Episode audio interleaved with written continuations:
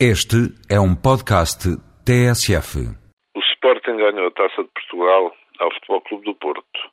Com este triunfo, os responsáveis do Sporting, e nomeadamente o seu treinador Paulo Bento, acabaram por conseguir um resultado assinalável no conjunto da época desportiva.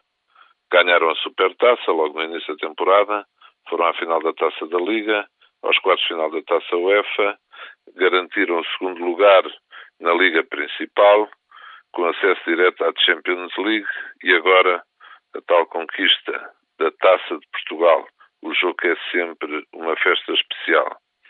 Ou seja, para além da fantástica carreira do Porto na Primeira Liga, pode ser considerado que o Sporting, na globalidade das competições, acabou por alcançar os melhores resultados. Aqui há bem pouco tempo falava-se em derrotas, em desaires e até na possível saída de Paulo Bento. E manda a verdade reconhecer que o treinador do Sporting teve fibra, aguentou os períodos mais adversos, foi determinado nas suas opções, mesmo nas que mereceram mais reservas.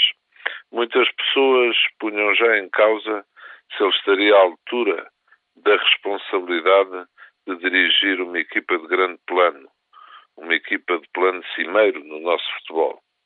Pelos vistos, os comentadores enganaram-se. Paulo Bento não se impressionou com esses vaticínios e ganhou.